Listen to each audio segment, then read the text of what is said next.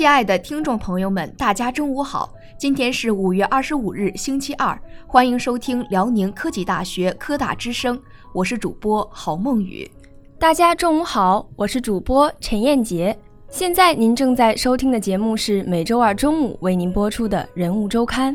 在您收听我们节目的同时呢，也可以进入喜马拉雅 FM、苹果播客或网易云搜索“辽宁科技大学科大之声”，点击订阅，就可以随时随地收听到我们最新的节目了。是的，如果大家有什么意见或者建议的话，也可以在下方的评论区对我们的节目进行评论，我们会积极与大家进行互动交流，期待大家的参与哦。听辽科大人物，精彩不断，尽在辽宁科技大学科大之声人物周刊。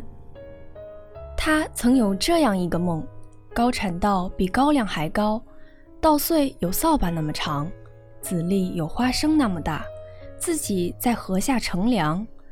为了实现这样一个梦，他将一生献给了老百姓的饭碗。如今，他带着梦的种子去了远方。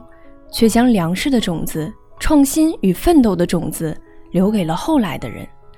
他就是中国杂交水稻育种专家，中国研究与发展杂交水稻的开创者，被誉为世界杂交水稻之父的袁隆平老先生。袁隆平，汉族，无党派人士，江西省九江市安德县人。一九三零年九月七日生于北京。国家杂交水稻工程技术研究中心湖南杂交水稻研究中心原主任、湖南省政协原副主席、中国工程院院士、美国国家科学院院士、中国发明协会会士、湖南农业大学名誉校长。一九五三年八月，袁隆平毕业于西南农学院农学系，服从全国统一分配到湖南省怀化地区的安江农校任教。同年被分配到偏远落后的湘西雪峰山路安江农校教书。一九六零年七月，他在农校试验田中意外发现一株特殊性状的水稻。他利用该株水稻试种，发现其子代有不同性质。因为水稻是自花授粉的，不会出现性状分离，所以他推论该为天然杂交水稻。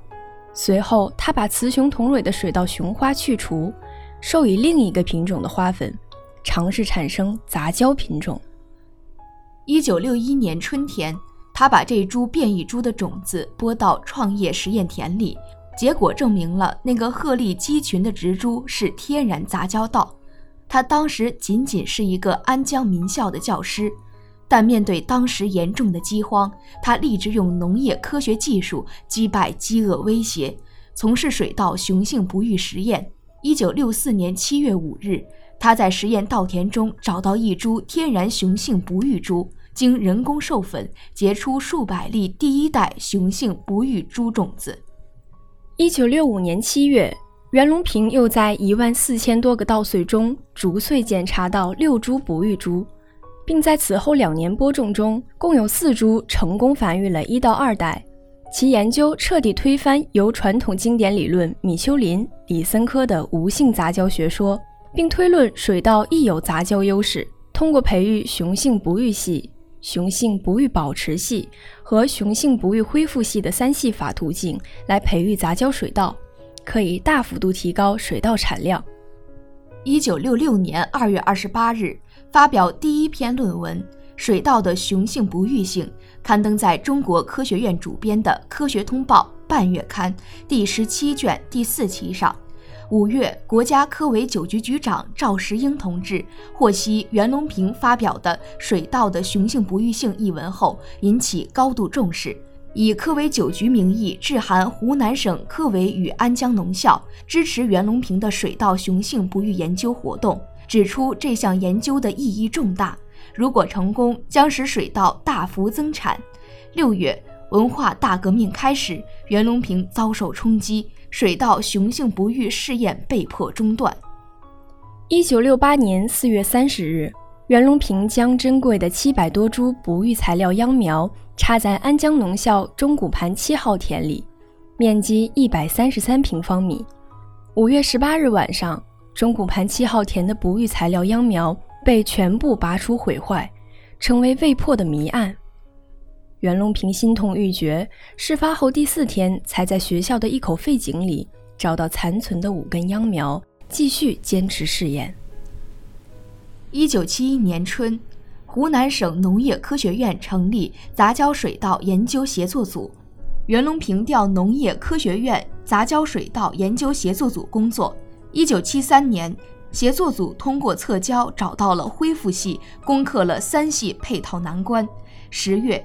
袁隆平在苏州召开的水稻科研会议上发表了利用野败选育三系的进展论文，正式宣告了中国先系杂交水稻三系已经配套。民以食为天，人类从未停止过对饥饿的抗争，从未停歇过对粮食的渴望。面对严峻的现实，世界陷入了粮食恐慌，人们连连发问：谁来养活中国？谁来养活世界？在那个饥荒的年代，中国通过对杂交水稻的成功研究，最终将水稻亩产从三百公斤提到了八百公斤，并推广了二点三亿多亩，增产了二百多亿公斤。这些事迹都归功于袁隆平。老爷子没有留下遗言，但他还能讲话时，念念不忘的还是杂交水稻事业。希望弟子们把杂交水稻事业发展好，把杂交水稻推广好。在中南大学湘雅医院的病房里，袁老的儿媳甘女士哽咽着告诉记者：“二零二一年五月二十二日十三时零七分，袁隆平因多器官功能衰竭在长沙逝世，享年九十一岁。十六时许，灵车缓缓驶出医院，路边聚集了闻讯前来送行的市民。”司机停下车辆鸣笛，人们把鲜花捧在胸前，悲痛高呼：“袁爷爷一路走好，一路走好。”袁隆平是一位真正的耕耘者。当他还是一个乡村教师的时候，已经具有颠覆世界权威的胆识；当他名满天下的时候，却仍然只是专注于田畴，淡泊名利，一介农夫，播撒智慧，收获富足。他毕生的梦想就是让所有人远离饥饿。还记得您一脸沮丧吐槽博士生难带的日常，您在国际会议上流利的英文发言，您长期下地被泡的双手双脚，您心心念念的海水稻，您因为只看了奔驰一眼就被无良媒体污蔑豪车无数的无奈，您志向远大，勤勉博学，刻苦朴素，风趣幽默，率真可爱。让我们对科学家院士有了最形象立体的认识。您的故事太多，值得我们永远铭记，代代相传。一世苦心为生民，四世孤鸿照影来。天长地久应有尽，此去随风上蓬莱。袁隆平热爱祖国、一心为民、造福人类的崇高品德。与中国共产党肝胆相照、同心同德的思想风范，与时俱进、勇攀高峰的创新精神，不畏艰险、执着追求的坚强意志，严于律己、淡泊名利的高尚情操，是当代中国人学习的楷模，更是新时代呼唤的时代精神。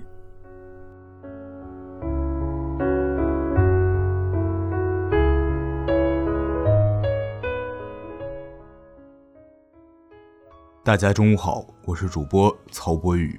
大家好，我是主播刘子聪。六十年前，他搭建了第一张手术台，到今天也没有离开。手中一把刀，游刃肝胆，依然精准；心中一团火，守着誓言，从未熄灭。他是不知疲倦的老马，要把病人一个个驮过河。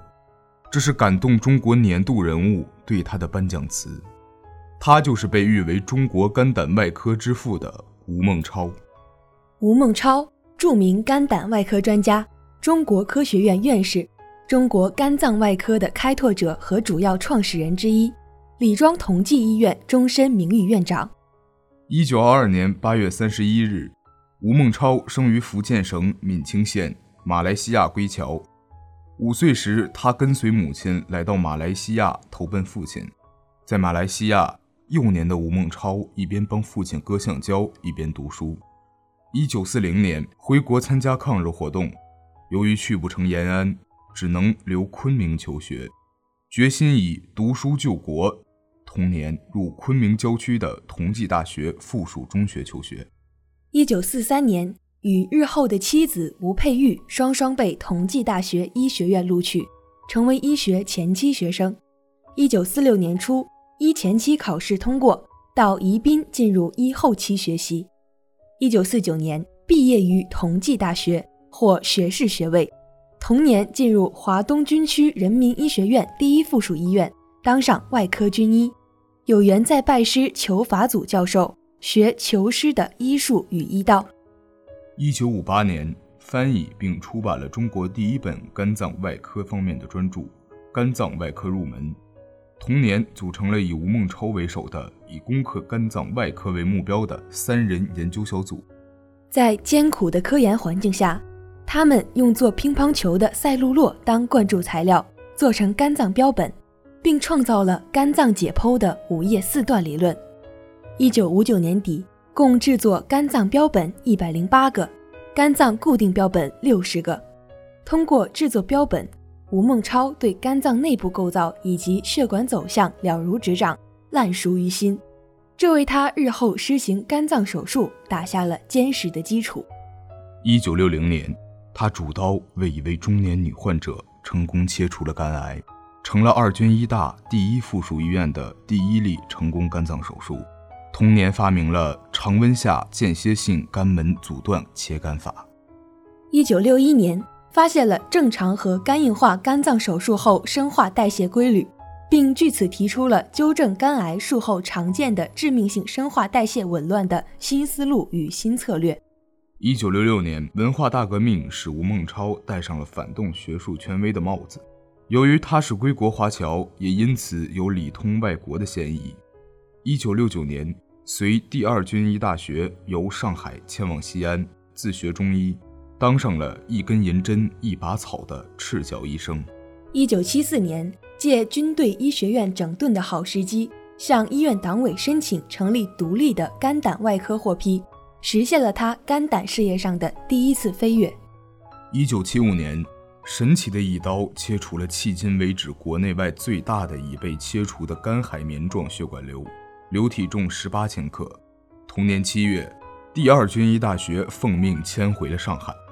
第二年，吴孟超率先在上海进行了十八万人次的肝癌普查，开展肝癌早期诊断的课题研究。吴孟超是世界上九十岁高龄仍然工作在手术台前的唯一一位医生。他不仅是一位优秀的肝胆科临床医生，更是一位杰出的医学研究者。我国肝脏外科医学奠基人吴孟超一双手曾为一万三千六百多名肝病患者解除病痛，至一九八六年底，已进行肝叶切除术一千零一十九例，成功率高达百分之九十七，切除总数和成功率均居国际领先地位。一九九三年，肝胆外科获准发展成长海医院的院中院，共两百张床位。实现了他人生事业上的第二次飞跃。二零一一年五月三日，国家科技部举行小行星命名仪式，第二军医大学东方肝胆外科医院院长吴孟超院士接过小行星命名证书和小行星运行轨道铜牌，将一万七千六百零六号小行星命名为吴孟超星，正式获得永久性小行星命名。吴孟超最先提出中国人肝脏解剖五叶四段的新见解，在国内首创常温下间歇肝门阻断切肝法，率先突破了人体肝叶手术禁区，建立了完整的肝脏海绵状血管瘤和小肝癌的早期诊治体系。他主持建立了肝胆外科疾病治疗及研究专科中心，先后获国家、军队和上海市科技进步奖二十四项。出版了《腹部外科手术学图谱》《肝脏外科学》等医学专著十九部，发表论文二百二十余篇。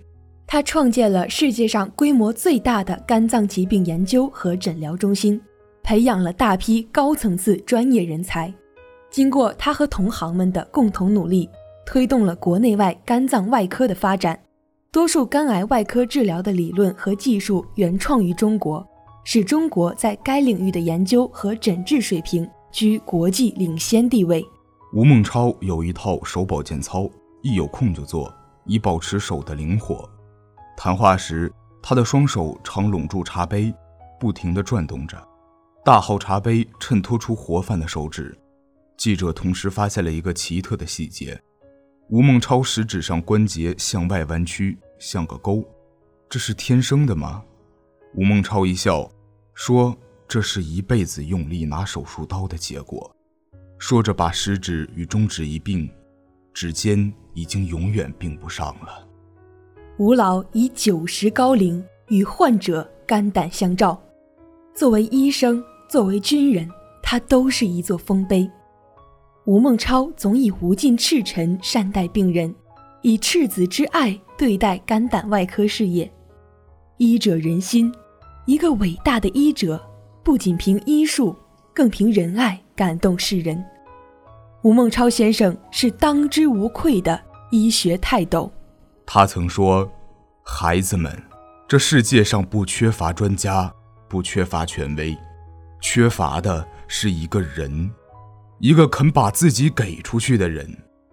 当你们帮助别人时，请记得医药是有时穷尽的，唯有不竭的爱能照亮一个个受苦的灵魂。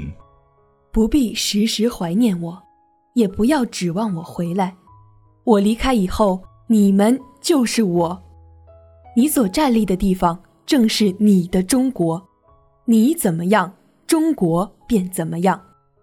你若光明，中国便不黑暗。